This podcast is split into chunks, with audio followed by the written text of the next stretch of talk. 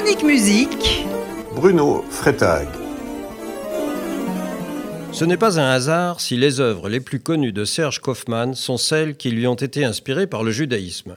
En effet, ce compositeur né en 1930 à Lausanne s'est très tôt demandé ce qui lui serait arrivé si, au lieu de naître en Suisse, il s'était trouvé de l'autre côté de la frontière. N'aurait-il pas partagé le destin de ces milliers d'enfants qui n'ont pas eu la chance de grandir simplement parce qu'ils étaient nés de parents juifs? Porté par cette révélation et cette interrogation, Serge Kaufmann a enrichi le chant de la musique juive en composant des œuvres aux noms évocateurs Suite Yiddish, Petite Suite klezmer, Neshama, Yesod, Shema, Zimra, Ima. Mais Serge Kaufmann est aussi présent dans tous les genres musicaux musique concertante, musique symphonique, musique de ballet, musique vocale. Il a beaucoup écrit pour la télévision, mais je vais revenir sur l'une de ses pièces majeures, son Kol Nidré, œuvre qui lui a été inspirée, comme pour tant d'autres compositeurs, par cette prière de la veille de Kippour.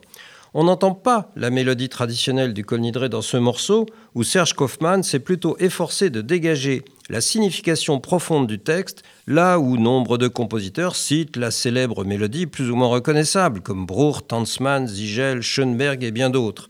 Le morceau de Kaufmann se déroule ainsi comme une ardente prière magnifiée par les voix du chœur. Nous en entendons un extrait par l'ensemble choral Copernic, le Quatuor Enesco, Philippe Cuper à la clarinette, Simon Zawi au piano, Sylvain Vienner à la contrebasse, le tout dirigé par Itaï Daniel.